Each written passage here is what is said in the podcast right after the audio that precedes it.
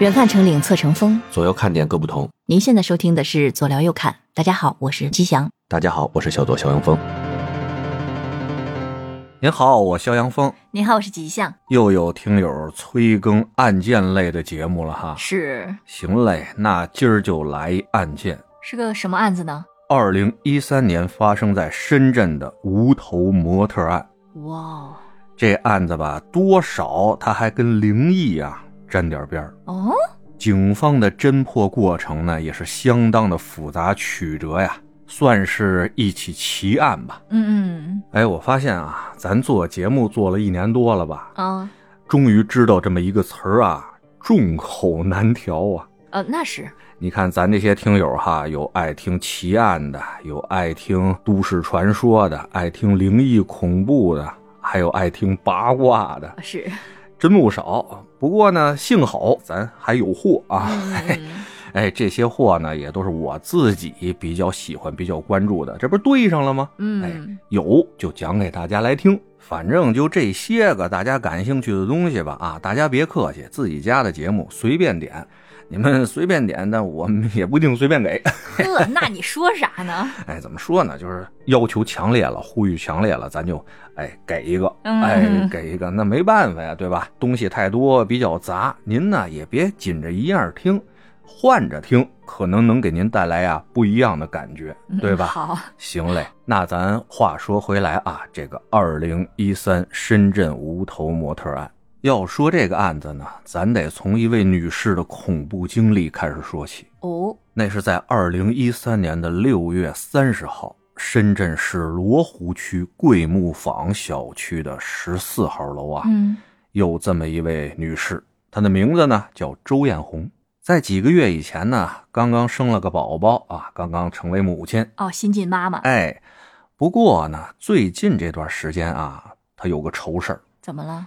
就是孩子吧，晚上睡觉特别不踏实。原来呢，没有这种情况，就最近这段时间啊，一到深夜，这孩子准醒，然后玩命的在那儿哭闹，嗯，这是不是传说中什么丢了魂儿了，什么哎吓着了？哄啊也哄不好，嗯，弄得这个周艳红啊是心力交瘁啊。而就是在六月三十号那天晚上啊，这个孩子哭得尤其的凶啊，嗯，他从深夜呀、一直哄到了凌晨，好容易把这孩子给他哄睡着了，累得不行了，那肯定啊，靠着孩子边上啊，自己也迷迷糊糊的就睡过去了。就在这半梦半醒间啊，他就感觉卧室的这门啊，滋溜儿就打开了。嗯，门口啊，出现了一个身穿一身红裙的女人的背影，啊，只能看见她的后背啊，感觉她就是深深的低着头，背冲着他们的这个床，倒退着，一步一步的往里边挪。倒着走，哎，一边挪呢，还一边发出那种呢喃的声音：“我头在哪儿呢？我头呢？我头呢？”哎呀，这太瘆人了。周艳红啊，在这床上面就想起来，就想叫，嗯，但就好像被鬼压床的那种感觉啊，完全无法动弹。哦，就掩住那种。哎，只能眼睁睁看着这个背影啊，走到了他的床前。哎呀，突然，这个背影猛地转过身来，是一个无头的枪子，冲着他和他的孩子大声的吼道：“还我头来哎呦我去，嗯，可是他没有头，他是怎么喊的呀？！”就是能听见这种声音。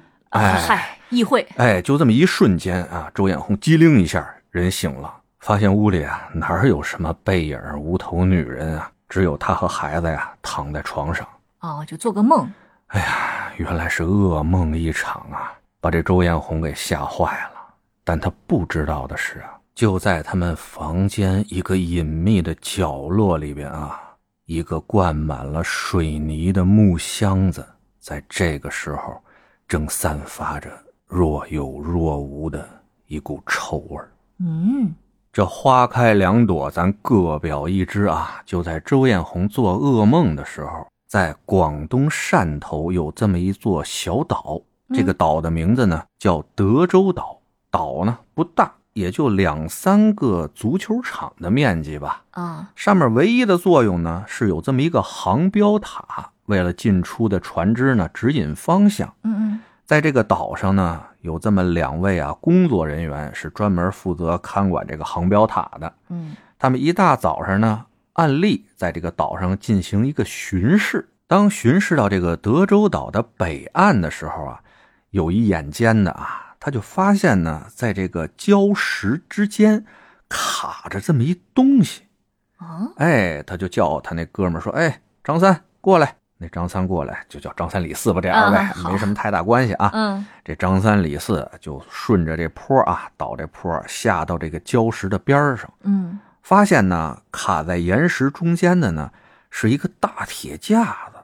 铁架子哎，铁架子中间啊有这么一个巨大的旅行箱，嗯旅行箱呢用一个铁链啊绑得结结实实的，还上捆了起来了哎，还上了两把大锁，跟这个铁架子绑在一块儿了。嚯张三、李四这二位呢，看有这么一东西，那先拉上来看看吧。就把这箱子啊，连铁架子这一套玩意儿啊，费了老半天劲啊，给从这个海里边给蹬上来了。嗯蹬到岸上面，往那儿一扔哈，这俩人就琢磨：哎，你说这里边它装的是什么玩意儿啊？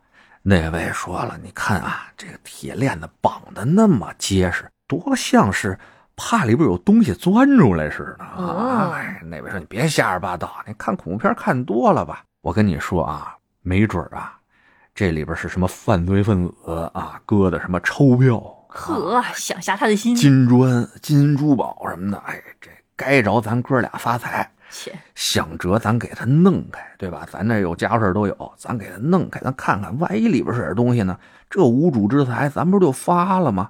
于是啊，俩人回到这个航标塔里边，拿来各种工具，嗯就开始撬这箱子，咔吱咔吱咔吱这么一撬，边撬啊，从箱子里边就发出一种恶臭。嗯但是啊，清酒红人面，这财帛动人心啊！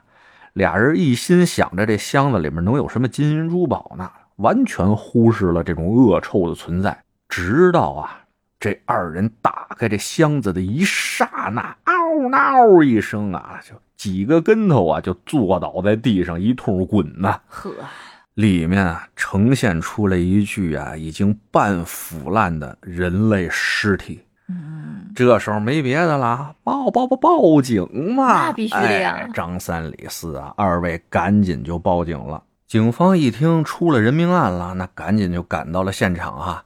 经过一番的勘查，发现呢，这箱子里边的啊，是一具已经高度腐烂的无头女尸。这个女尸的外表，这个皮肤啊，就已经脱落了。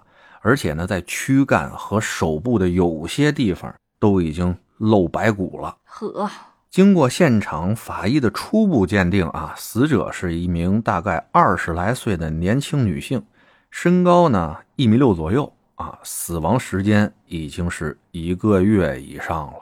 嚯泡一个月了已经哎，整个身体呢一丝不挂，是一具裸尸。嗯除了这具尸体以外，在这箱子里边就没有找到其他任何有作用的一些证物了。嗯那这种情况呢，对于确定这个女尸的身份啊，那是相当的不利的呀。还好呢，警方啊，在这个女尸的一条大腿上面啊，发现一纹身，纹的呢比较抽象，又像龙吧，它又像一个猫。猫哎，反正就是那么一个纹身，因为泡的时间也长了嘛，也多少有点腐败啊，就是那么一个纹身的图形吧。嗯不过仅凭一个纹身也很难断定身份吧那起码比什么都没有的强吧。啊那倒是哎，这个尸体看完了，再看这箱子吧。这箱子前后附近一看啊，没有什么那种拖拽的痕迹，嗯也就不是说生拖乱拽的给拖到这个位置上的啊，干干净净、利利索索这么一箱子。所以警方初步怀疑呢，这箱子是飘到这德州岛上面的。哦哎，被这二位发现。但呢，这二位说是他们发现的，也不能完全就排除他们的嫌疑，就连这些证物啊、尸体啊，带这张三李四这二位一块儿带回去了。嗯把这二位呢分开审查，又调取了这几天的啊岛上航标岛上上面那种各种监控，嗯嗯哎，排除了这张三李四二位的犯罪嫌疑。而经过询问呢，这两位啊也说了，这段时间除了他们的工作人员以外，也没人上到这个岛上来，就那么一个孤岛，监控还是三百六十度无死角的，有船啊什么上来，有人上来，他们肯定能知道。哦，哎那就看来是远距离的飘过来的。哎，飘过来的，警方呢就更确定了这个推断。嗯附近哪儿找啊？附近离着汕头近啊。他们呢就排查了一下这段时间呢汕头的失踪人口，找到了这么一位啊叫小平的。嗯他呢年纪啊什么身高啊都相仿，但经过警方的这走访呢，再三确认过了啊，这小平身上啊没有纹身，哦，那不符合。哎，没有纹身，那就意味着这具尸体它就不是汕头人了。嗯这前后附近那么多的城市，那么多条河流都入海啊，那找起来有点大海捞针这意思了。那是从哪儿啊下手呢？就在这警方犯愁的时候啊，哎，负责解剖的法医那边带来了一条线索，说从这个无头的女尸胸部这块儿啊，挖出来两个硅胶，挺大的两块硅胶。嗯这个硅胶呢，上面还有编号。哎哦，这警方一下就觉得和有和线索了哎，有线索了，可以查查这硅胶哪儿来的，嗯，是不是就能找着这人了呢？但我觉得如果不是在大医院做的话，是不是也不好查这个编号啊？哎，他们就先看看这硅胶吧。嗯经过调查，这俩硅胶就是做隆胸用的那嗯种硅胶，还好啊，用的是名牌儿，哦，大品牌。哎，大品牌是英国纳高这个品牌的。呵，你还做上广告哎，了？反正人说了就是这牌子嘛，嗯，他们这块儿品控还算比较严，那真有点做广告。呵，哎，品控比较严，每一个产品上面啊都有生产编号和批次什么的。哦，而这个牌子呢，在国内啊只有一家总代，在武汉。嗯那汕头的警方呢，又赶到武汉啊，找到了这家总代，从他们这个各种的出库入库的这些信息里边啊，爬了出来了。这段时间，这个批次的东西卖出去了二十九个，二十九个，二十九个，这不怎是么还对有儿啊，单的呢？不是对儿，我也不明白有没有，我不知道你们有单往里放的吗？这这这这挺奇怪的。哎，二十九个，一共呢是十五个人使用了他们的这个产品，那这范围缩小了不少。哎，缩小了不少。他们呢就挨个给这十五个打电话吧，嗯，打了十四个都打通了，只有最后一位啊，在珠海某家整形医院做隆胸手术的一位女子叫阚静清，哎，她没有联系上。嗯于是警方呢又赶紧啊赶到了珠海，找到了这家整形医院，从这个病历上面啊找到了这个阚静清的呃详细的一些信息。这阚静清这名儿叫小青吧，嗯，行，要不我嘴老瓢。嗯好哎，小青儿，这阚静清呢是一九九一年生人，那年呢二十二岁，广西玉林人。嗯估计是特别爱美吧。她前前后后啊，在这个医院做了六次整容手术，这是玩上瘾的这玩意儿啊会会，是吧？就嗯不停的让自己得完美，对吧是？哎，最后一次呢，也就是在案发当年的四月二十三号，她在这家整形医院进行了一场手术，也就是这个隆胸的手术。哦，那医院呢，为了安全的考虑，会给接受手术的这个女性啊，给她们定期复诊。嗯这阚静清的复诊呢，是在六月十号，但是她就没有来，并且呢，手机也一直保持着关机。哦，保不齐那个时候就出事儿了。哎，这警方呢，对比了这医院的病历啊，发现这个小青儿的那个硅胶假体和这个法医找出来的这个硅胶假体编号是一致的，再结合这小青儿的失踪时间啊，哎，法医就基本断定这个无头的女尸就是这小青儿了，哎呀，但还不能最后确认啊。嗯嗯哎，按照这个小青儿呢，就是各种信息吧，找到了她在广西玉林的老家，从她父母身上提取了 DNA 进行比对，这才最终确认了啊，这个无头的死者就是阚静清这小青儿。呵，太年轻了，怎么就哎而通过跟广西那边的警方核对啊，其实呢，小青儿的家人早在半个多月以前就已经报过警了。嗯，啊，因为这个小青的姐姐啊，经常跟这小青联系。虽然小青回家比较少，但是经常呢跟啊爸妈呀，还有姐姐这块儿打电话沟通，啊，嗯，是个贫什么哎的，、嗯聊聊天儿什么的。但啊，有一段时间啊，一直没有接到这个小青的电话。大概回想一下呢，是从六月八号开始，就再也没接到这小青的电话了。打过去呢，手机就一直关机。几天以后啊，大家实在是放不下心来，就让这个父亲去派出所报了案了。那是得报案，一个大活人突然就没了，哎，找不见了。是，哎，这谁放心得了啊？从这个小青儿他们家人还有当地警方那块儿啊，了解了一下这小青儿的这个呃从小到大这么一个经历。嗯这小青儿他们家呢，嗯，条件不算太好。这小青儿呢，也不是一个特别喜欢上学学习的这么一孩子。哦，十七岁呢，上完了学以后就直接去外面打工去了。嗯他选择的城市呢，就是珠海。在珠海自己打了几年工以后啊，攒了点钱，自己呢还开了一个服装店。哦，不过呀，据说是经营不善啊，在这小青儿去世之前没多长时间，这服装店刚关啊，倒闭了。啊呵，不会是有人盯上他把店盘出去这笔钱了吧？哎，这都有可能啊，一切嗯皆有可能。在没破案之前，接着说啊。而关于小青的其他信息啊，因为她离家多年啊，啊、也在家里这块儿得不到什么更加具体的信息了。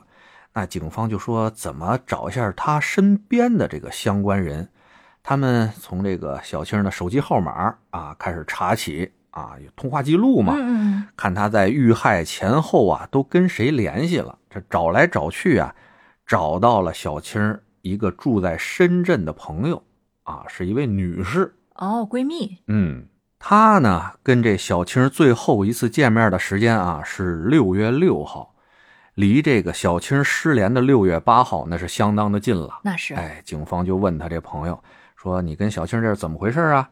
这朋友就说呢，六月六号的时候啊，这小青来到了深圳，说呢约了个摄影师要拍一套照片儿。嗯这警方说他拍照片儿干嘛呀？那朋友介绍了，说这小青啊，自己做服装生意的时候，也兼职啊做一些模特儿的这些工作，哦拍拍杂志啊，哎，弄一些车展啊，哎这些事儿，哦，哦，难怪对自己的外形那么在意，哎，嗯后来呢，这个服装店这生意不做了以后啊，他就专职做开这模特儿的这工作了。嗯嗯，他这次来深圳呢，就是六月八号下午约了个摄影师，要给他拍一套照片，好像是杂志什么的，还是商品什么的吧。嗯，哎，就借住在这个闺蜜家里边了。而这闺蜜呢，巧了，自己呢要出去几天，也就是说呢，她跟这小青在六月六号见了一面，聊了几句以后，把家里钥匙什么留给她，这闺蜜就走了。这小青一人住在闺蜜的家里边。而经过警方调查啊，小青这闺蜜呢，整个的行程啊相当的清晰，也没有任何的犯罪动机，把她的这个嫌疑呢也给排除了。哦，再接着查小青的电话号码啊，最后一通电话是六月八号下午两点四十二分打通的一个电话。嗯，找到了这个电话的主人以后，就是他约的那个摄影师。那他挺有嫌疑的呀，哎，把那摄影师叫到派出所询问以后，这摄影师呢就跟警察说，当天约了这小青啊拍照片儿嗯，为了效果更好呢，他还叫了其他的两位摄影师朋友一块儿过来给这小青拍片儿。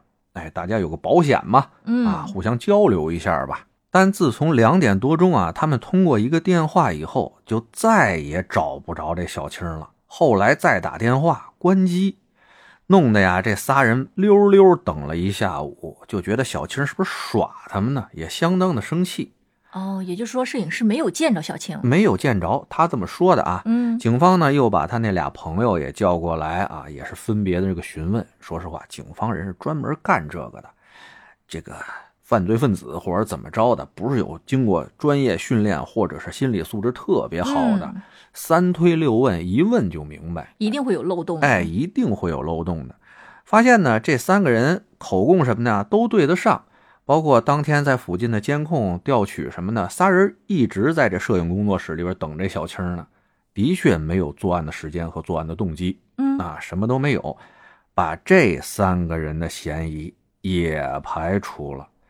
这下警方有点麻爪啊，那会是谁呢？对呀、感觉线索断了。哎，警方呢只能做一些有效的推理啊。一般情况下，这种碎尸杀人案啊，大多数是什么呀？熟人作案，嗯，为的是啊，不让这警方啊确定这死者的身份。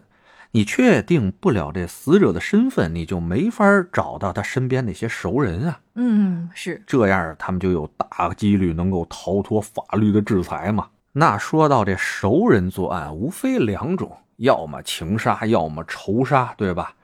这小青儿呢，二十二岁啊，社会关系呢也相对比较简单，一通摸查吧，也没跟谁结什么这种生死的大仇。嗯警方就把这个破案的重点啊，放在了情杀这一块儿。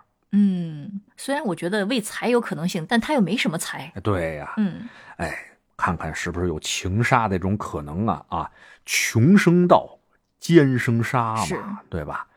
经过呢一通询问，哎，又是这闺蜜给这个警方提供了一条线索，嗯说呢，这小青儿啊有一个香港的男朋友，哦哎，这香港的男朋友呢那是相当的有钱，嗯不但在珠海呢给这小青儿租了房，还雇了一个保姆照顾这小青儿的日常生活，时不常呢每月还给小青儿一些零花钱。俩人交往呢有几年了，这么听着感觉也挺好的，不像有杀人动机啊。哎，他们就问这个闺蜜啊，说他们感情怎么样啊？闺蜜说这还行啊，看着这个亲亲我我的，这港商啊，经常工作在外面，来的也不算太多，但是只要俩人在一块儿呢，都是那种嫩嫩耐耐的啊，对吧？看不出来有什么不好。这警方说，那还不至于说能够杀人吧？啊，嗯就算吵点架什么，也不至于下这狠手啊。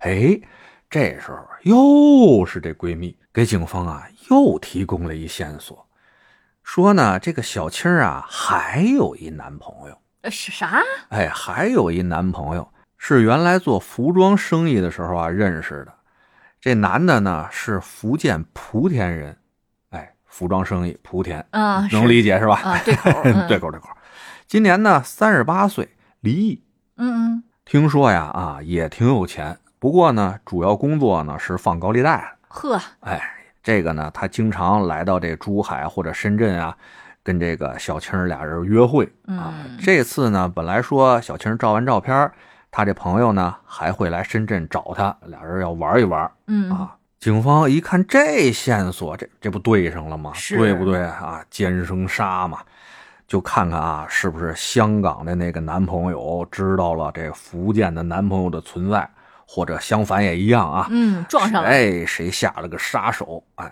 于是呢，他们就先联系到了这个香港那边的男朋友，咱就叫他包德彪吧，哎呀，不重要啊，因为嗯包德彪这名儿好长时间没出现了，咱就嗯叫包德彪，反正就一代号嘛。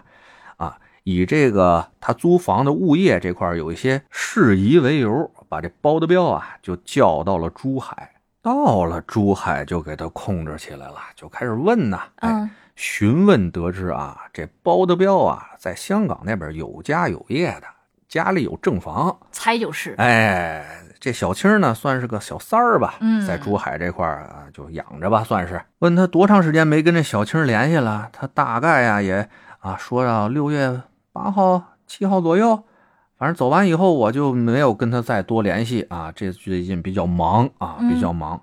再问他老王那事儿，老王就是那个莆田那位，啊哈，啊，说你知道那个老王吗？他说老王是谁呀、啊？不知道啊，啊，三推六问吧，也是发现呢，他好像真的不知道这老王的存在。嗯但是呢，警方还说啊，哎，这个事儿还得告他，看看他的反应是怎么样的，就把小青儿跟这老王的关系跟这包德彪说了。一帮啊特别有经验的老公安们啊，就看着这包德彪知道老王这事儿的反应，发现啊这反应啊一切正常。如果说是演出来的，那奥斯卡都得给他。啊嗯，，就当时就非常震惊，又非常愤怒，哎呦，非常愤，这种反应你知道吗？就各种的变换，最后啊，这包德彪知道小青去世了，不在了以后啊，还是觉得哎呀，非常的心疼啊，跟警察同志说，我们是真爱呀，我们是真爱呀。虽然他呃有些淘气，有些顽皮，爱交朋友吧，但是希望警察同志啊能够尽快破案，为我们家小青报仇雪恨呐、哎，反正就一通表述啊，嗯，警察同志们说：“这包德彪看着也不像哈，没事儿，先把他控制住，再找大老王去。嗯，”又到这莆田找到了大老王，也是这么一通询问啊，发现呢他也不知道包德彪那边的事儿，嗯，哎，就以为这个小青就是他这个一个女朋友呢，并且呢发现啊这个隔壁老王也没有作案的时间和作案的动机，哎呀，也不是他干的。不过呢，这老王啊也没得着什么好。这边警方临走临走啊，跟那当地警方说，这老王放高利贷了，你们查着他。哇 搂草打兔子逮一老王。嗯，这边的警察呢，回去以后啊，就说两个情人都不具备杀害这小青的条件，那又会是谁呢？问她闺蜜啊，再，她闺蜜线索老多了你不能老指着这闺蜜用啊，逮着一个死用啊，嗯这不行。哎，再往后想啊，有没有可能是这包德彪的媳妇儿知道了这小青的存在，嗯，找人下的杀手？买凶杀人，哎，赶紧吧，调查这包德彪的媳妇儿去。也是啊，一通调查，发现呢，包德彪的这原配对小青儿这个人的存在啊一无所知。这包德彪掩饰的够好的呀，渣男啊，嗯渣男！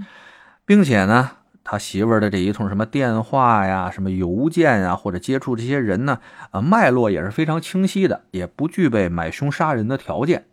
这一下儿，这媳妇儿的这个嫌疑也被排除了。嗯，不过就在这个调查之中吧，把包德彪算是卖一干净。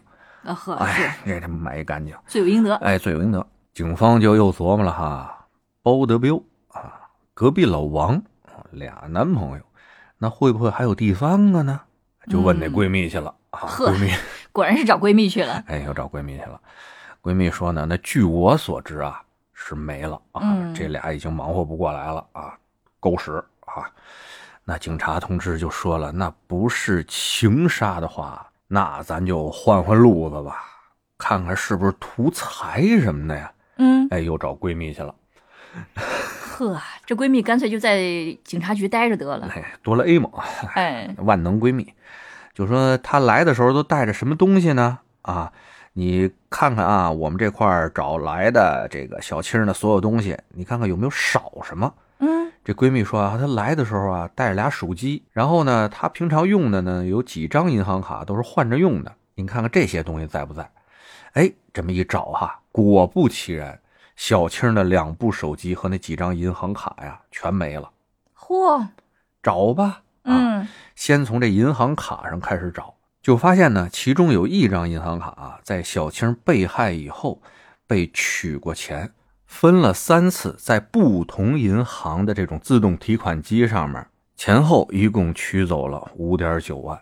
嗯，警察同志一听着这消息，说：“行了，那自动取款机这有监控啊，对吧？对啊，哎，他调监控吧，就把这个监控啊调了出来。这监控调出来以后吧，警察同志差点骂街了。怎么了？这个取款的人啊，完全看不清楚，做了化妆了。就比如吧，在六月二十二号的时候，有一个男子啊，去取这个小青的这个卡里的钱。他呢，当时穿着一个连帽的雨衣，嗯，戴着一个黑框眼镜，而且吧，就是露出那个鼻子，都把这贴上那个创可贴都给贴上了，嚯，这够直腻的呀，哎，特别缜密。第二次提款呢是在六月二十六号，这男的呢还是戴着个眼镜，身上呢穿着一个蓝色的白点上衣，而且把这个头上啊都围上那种纱布了，好像受伤了那种感觉啊，手臂上也围着纱布，这鼻子上面也贴着创可贴。呵，第三次提款呢是在七月二日，这男的啊戴了个鸭舌帽，戴着个口罩啊，就极力的各种躲那种摄像头啊。这几次都是这种情况。嗯有的时候呢，实在是有个角度啊，躲不过那摄像头了，那男的就做鬼脸儿，嗨，哎，就把这个面目表情啊弄得很狰狞狰啊狞，哎，看不出人来。哎，哎警察同志一说，这哎呀，孙子有经验啊，惯犯吧？啊，这王八蛋莫非是一惯犯？就在各种的那个有案底的这些犯人嗯啊，附近前后的一通查，还是没查出来，没有嗯比对上长得像的。啊而且说实话，他这么个捯饬啊，想通过这个外貌找出这个人来，挺困难的。是顶多能看出个男女。哎，看出个男女没问题，但是呢，天网恢恢啊，疏而不漏。其中呢，有一位非常有经验的老刑警啊，跟大家说，这个呢还是有一个重大的漏洞的。什么呀？他这几次化妆啊，俩耳朵都露出来了。这能好找？哎，他的耳朵比较有特点，嗯，山峰耳。呃呵，而且说实话啊，之前咱们也讲了那么多的奇案了，还记着我跟你说过吗？这个耳纹啊，就是耳朵的形状、长相跟人的指纹一样，没有任何两个人的耳朵长得是一模一样的。哦，是吗？哎，忘了吧？嗯，忘了忘了。嗨，然后啊，警察同志们就说：“哎，这是一个突破口啊，把这个就记录了下来。嗯，”而随后呢，好消息是不断的传回来，发出去的另外一批警察同志在这市场上找手机的那波，嗯嗯，哎，两部丢失的手机啊一块儿找着了，那在哪儿找到的呀？是在当地的呀一家电子用品商场啊，嗯这个大集市有卖二手货的，卖二手手机的，在一个摊位上面找到了小青的这两部手机，那就把这老板控制住吧。对啊呀，哪儿来的？交代哪儿来的？这老板说不，这我收的？哎不不是，他说了，我表哥给我的。哦，哎，表哥给你的，表哥什么时候给你的呀？这老板想了想啊，大概好像是六月八号哎，这不对上了吗？啊。那警察说：“哎呦，那他给你的时候他是怎么说的呀？”他说：“啊，我记着我表哥六月八号那天晚上啊，啊，挺着急忙慌的就来我们家了，就拿出俩手机来说他买了俩便宜手机，但是呢，怕这手机有什么定位功能，问我怎么关，我呢就给他关了一下。嗯，后来呢，他说：“哎呀，这手机我也用不上，这么着吧，给你搁你店里帮我卖了吧。”警察同志一听这话啊，得嘞，只说是有人啊，有主儿就行，来吧，找你表哥去吧。那这不说找就找着吗？就找到了这个卖二手手机老板的表哥，叫黄飞山啊。嗯，把他呢带到警局以后，那肯定得问他呀，这俩手机哪儿来的？他说我这一个开出租的啊，我这个碰这人说这个，哎，我这有俩手机，你便宜卖，你要不要？就那意思，卖贼脏的那种，哦哎，就就你遇着过吧？没有。我真就遇着过，啊有有卖，哎，要手机吗？要手机吗，哥们儿？哎，要望远镜吗？要望远镜吗，哥们儿？这多少年前了都？反正都有吧。嗯哎，原来反正就有这种事情。他就说，就遇着这种在街边上卖手机的，有俩手机挺便宜的，他就给买回来了。哎，这警察一听说这编的还可以哈，那肯定是不认识那卖手机的人了，嗯找肯定也找不着了呗。行了，这黄飞山啊，先给他关起来啊，慢慢调查。经过警方的调查呢，这黄飞山啊，那年二十九岁，是汕头市朝阳区的人，没什么正当职业，在这深圳啊打工啊，所谓的打工就是开黑车嘛。哦，哎，媳妇儿、孩子也跟他一样，都在深圳。嗯嗯，而经过排查呢，警方啊发现这个黄飞山开的那辆黑出租啊，在六月八号下午刚好出现在这个小青她那个借住的朋友家的附近，嗯，并且呢，在下午四点十八分，这个黄飞山的车啊拐进了一条没有监控的胡同里边，在这条胡同里边呢。足足待了七个小时，直到晚上十一点多钟才开着这车子从胡同里边出来。哦，这挺不正常的啊。哎，警方就问他了，哪天哪天下午你在一条胡同里边待了七个多小时，你是干嘛呢？对啊，这黄辉山说：“我这累啊，开黑车很累啊，很辛苦啊，嗯，我就找一个不碍事儿的地方啊，我就睡了一觉，哎，睡得很足实啊。睡完了，我不就又接着开出租去了吗？说实话，到现在了，警方对这黄飞山说的话啊是半句都不带信的。嗯，哎，来到了他停车那条胡同，挨尖儿的摸查，嘿，发现啊，这黄飞山在这条胡同里边租了一个一层这么一个带门脸儿的这么一个房子。哦，门脸儿呢不是做生意，而是一个卷帘门，正冲着这胡同的这个街道。这个卷帘门一拉起来，车能直接开到卷帘门里边去。嗯嗯，警方呢进到这个房间以后就查吧，发现呢这房间里边是异常的干净啊，但是再狡猾的狐狸也逃不过好猎手的眼睛，怎么了？使劲一通查啊，在各种边角的地方发现了一些血迹，哦，哎，经过 DNA 的比对，就是这小青的血迹，那还基真是他呀。哎，，基本实锤了哦，在这些铁证面前啊，黄飞山啊不得不招供他做出那些罪恶的行径啊。话说呢，这个黄飞山从啊老家来深圳打工，带着媳妇儿。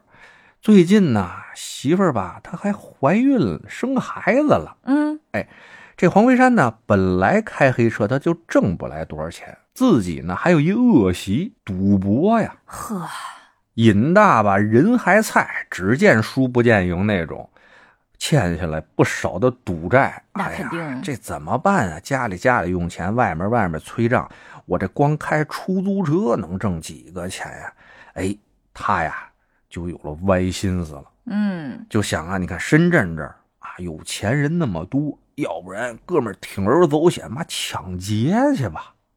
这个抢劫这事儿啊，可是个技术活儿，咱得找一个比较安全点儿的地方哈。于是呢，他就找到这么一条小街道里边儿租了这么一房，想凭借自己开出租车啊拉人，直接给他控制住以后拉到这个出租房里边儿，在里边儿好弄。哦，他提前应该也踩好点儿了，知道这个胡同里边的监控比较少。没有监控，哦哦，没有，嗯，警察同志呢就问他说：“呵，你这个抢个劫还挺下血本儿，还租个房是吗？嗯你这是怎么想的呀？”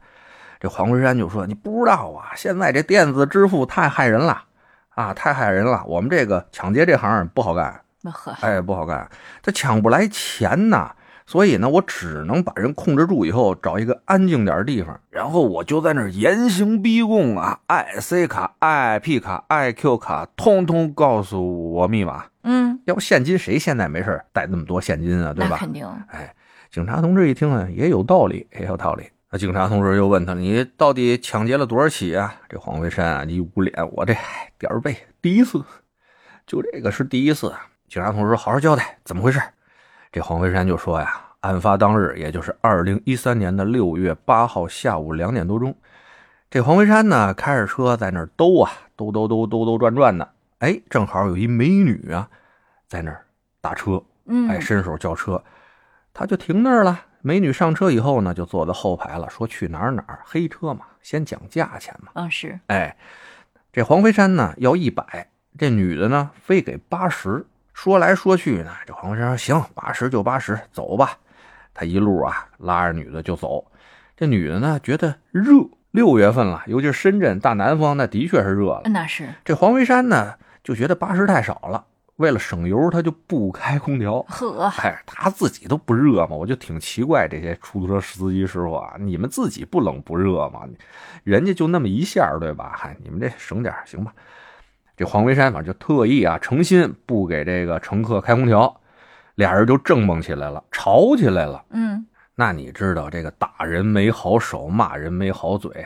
后面那姑娘啊，嘴还挺厉害，就说了：“你这样的，你就开黑车吧，你下辈子也他妈得开黑车，抠鼻啷桑那操样那意思啊，就什么都来了啊！哎呀，北京人啊，哎，不是不是，不是善那个那广西人嘛 啊，然后就说啊，你给我不像我，你看我俩男朋友，一个是干这个的，一个是干那个，都有钱着呢，不像你这抠不拉嗦的，就把这个黄维山啊，按他的话说了，给他骂急了。哦她，一听着，呵，男朋友有钱是吧？那你那么说，你也得有钱吧？老子正好啊，想干抢劫这营生呢啊，房刚租好，那这么着，哎，就拿你开刀做第一位吧，嗨，练练手了，练练手，就把他呢带到了一个无人之处、僻静之处，把车一停啊，拿着刀就奔后座去了。嗯，把这个小青啊就在后面控制住了，绑起来，塞好了嘴，不让他出动静儿，往这后排这个脚底下这一躺，哎，嗯，开着车就奔他那个出租房就过去了。进去呢，卷帘门打开，把这车直接开到屋里边儿，卷帘门一放下来，就开始他的犯罪行动。首先呢，先从这个小青身上把这手机啊、钱包啊什么都拿出来了。啊，看见有那银行卡了，那就得问密码呗，那肯定严刑逼供那种嘛。嗯嗯，问出来一个，他呢还特机，你知道吗？让这个小青用他那手机登录这网上银行，看这密码对不对？哦，那网上直接转不行吗？行啊，网上转账有什么不行的呀？哦你然后再接着出去喊我抢劫啦，我弄死人啦，有人给我他妈转账了，你喊去啊！哦，这个账户太明显了哈，主要是它有上限。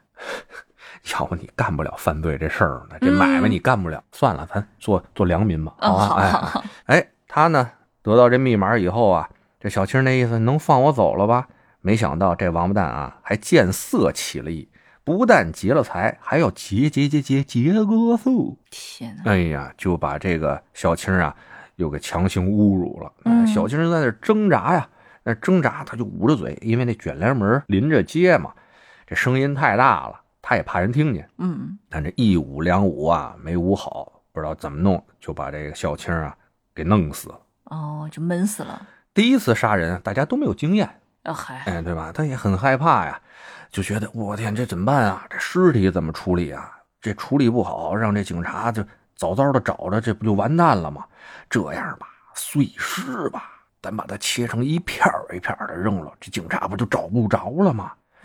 但说起来容易，这干起来呀，真不是那么容易的事儿啊。是，咱们之前也讲过几期了。嗯，干这事儿得有那合适的家伙事儿，你知道吧？是，哎，他就轻视了这个事情的难度，拿这个刀啊，刚说这个把脑袋给割下来，就发现这血流的满身儿去都是啊，而且费了半天劲才把这脑袋割下来，还发现呢自己有点晕血，哎，哎呀，这事儿就不好弄，不好弄。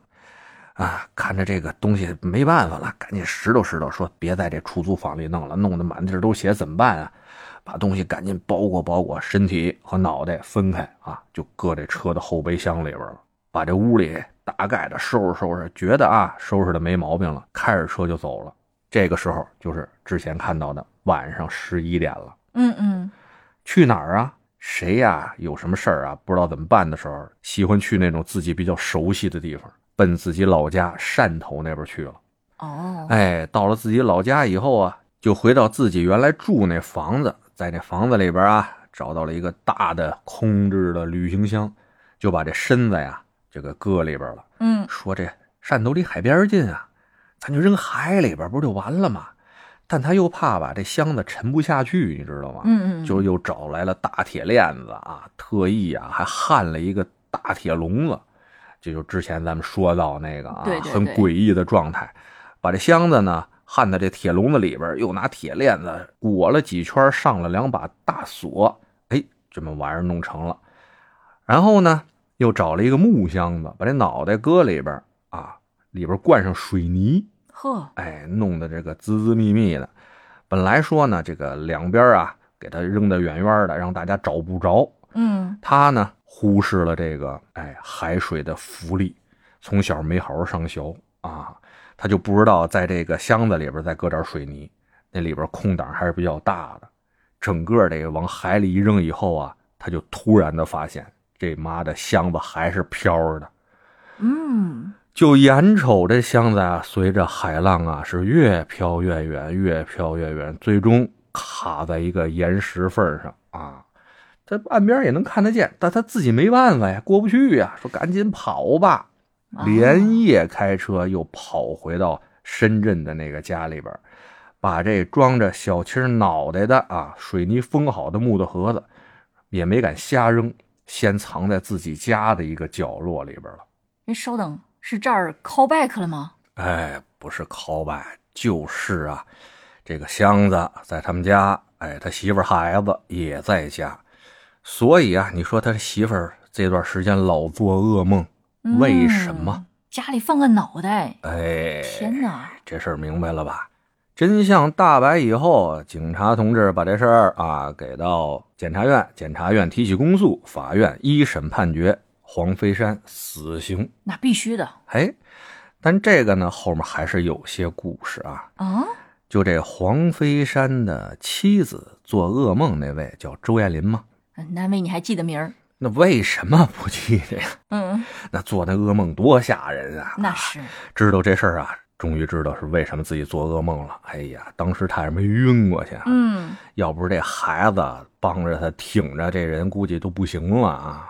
女本柔弱，为母则刚啊！是但是呢，这周艳林啊，知道自己这丈夫出这事儿，尤其是一审还判了死刑以后，心里想，不能让孩子没爹呀，怎么着也是夫妻一场，想想办法，怎么能把他这命留下来吧？嗯，就找到了这小青的家里边儿。哎，一看呢，小青家里边过得呢，也的确是挺一般的。这不是小青在那个外面打工什么的，还得老经常的贴补家用嘛。嗯这周艳林呢，就把他和黄飞山啊打工这么几年，又东拼西凑吧，凑了二十万，给到了这小青儿他们家里，又在这个以头抢地啊，在这哭诉，哎，这个那个的，求得啊这小青儿家里的原谅。把这二十万给上去以后，这小青儿的父母呢，给这周艳林签署了谅解书。到二审的时候，这黄飞山被判了一个死缓，也就是说他的命啊，算是给保住了。天哪，他父母怎么想的呢？想的就是能够贴补家里的人，反正已经没了。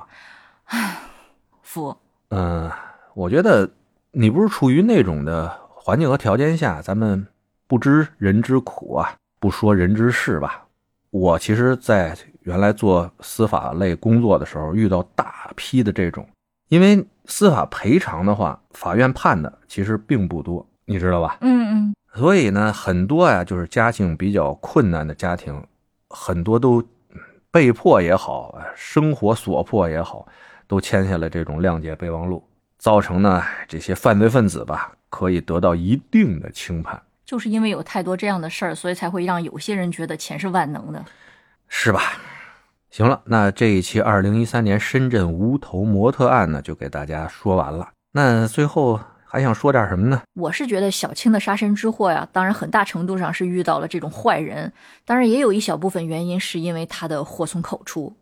哎，也不能这么说吧，我感觉就是大家出门在外啊，尽量低调，尽量吧，就别跟人发生什么冲突，尤其是啊，得保证自己人身安全的情况下，对，哎，再保证自己的什么正当利益什么的，对，哎财不露白。哎，嗯，人命是最重要的，是人身安全是最重要的。对，但多少啊，还是对这个死缓稍微哎心有不平吧。对杀人犯没死，心有挂怀，对吧？对，哎，放心吧，有些事情吧，不是不报，时候未到。是有的人呢死则死矣，有的人呢没准是活受罪，这也不好说，对吧？嗯我相信啊，报应这个事儿肯定它是有的。那是。得嘞，大家有那个月票啊啥的啊，该点赞的呀， 求一波还，是要一嗯波。要一波，什么该点赞的、该评论的啊，都来一来啊，什么转发。给朋友们安利啊，推荐咱们这节目不容易啊，我们是这兼职给大家讲讲故事什么的，跟大家聊聊天儿，希望大家能喜欢。包括呢，大家喜欢听什么样的内容，也可以留言告诉我们，或者呢加我们的微信，跟我们呢爱听的小伙伴们啊一起在群里边聊。加微信的方式呢就是吉祥药风的全拼。我们呢也会定期不定期的啊在群里边给我们这些群友啊、听友啊组织一些活动，发一些福利什么的。嗯，哎，，期待着您的加入，好吧是？的，行了，那今儿就这，拜拜您呐。好嘞，下次见，拜拜。